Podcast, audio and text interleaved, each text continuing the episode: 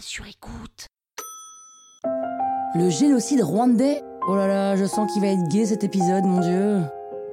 Vous écoutez Krusty History, le podcast qui vous raconte les histoires de l'histoire.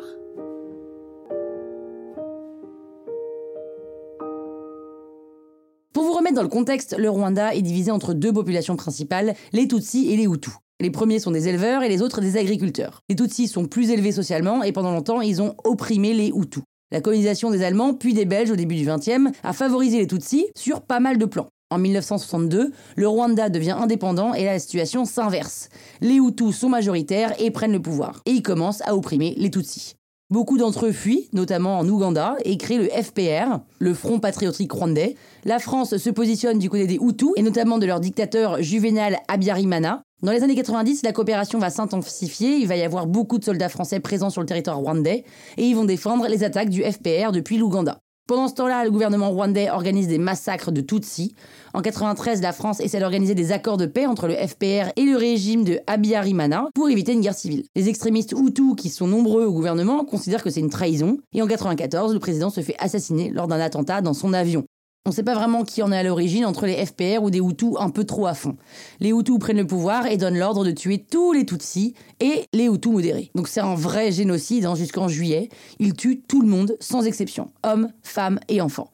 Étant donné que leur ethnicité était inscrite sur la carte d'identité, il était très très très facile de les identifier. Et donc il y a un million de morts en tout. La France obtient un mandat d'intervention de l'ONU dans le cadre d'une mission humanitaire. C'est ce qu'on appelle l'opération turquoise. Le FPR continue ses actions et la France compte se battre contre eux. Mais c'est quand même un peu confus tout ça. Et la France se bat à la fois contre les Tutsis et les Hutus.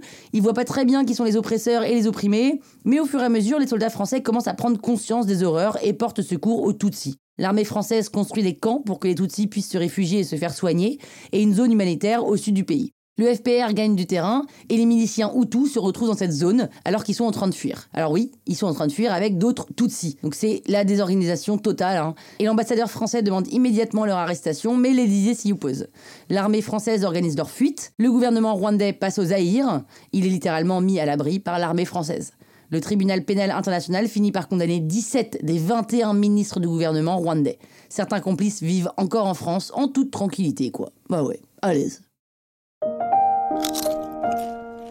Croustille, hein? La toile sur écoute. Hi, I'm Daniel, founder of Pretty Litter. Cats and cat owners deserve better than any old-fashioned litter. That's why I teamed up with scientists and veterinarians to create Pretty Litter. Its innovative crystal formula has superior odor control and weighs up to 80% less than clay litter. Pretty Litter even monitors health by changing colors to help detect early signs of potential illness. It's the world's smartest kitty litter. Go to prettylitter.com and use code ACAST for 20% off your first order and a free cat toy. Terms and conditions apply. See site for details.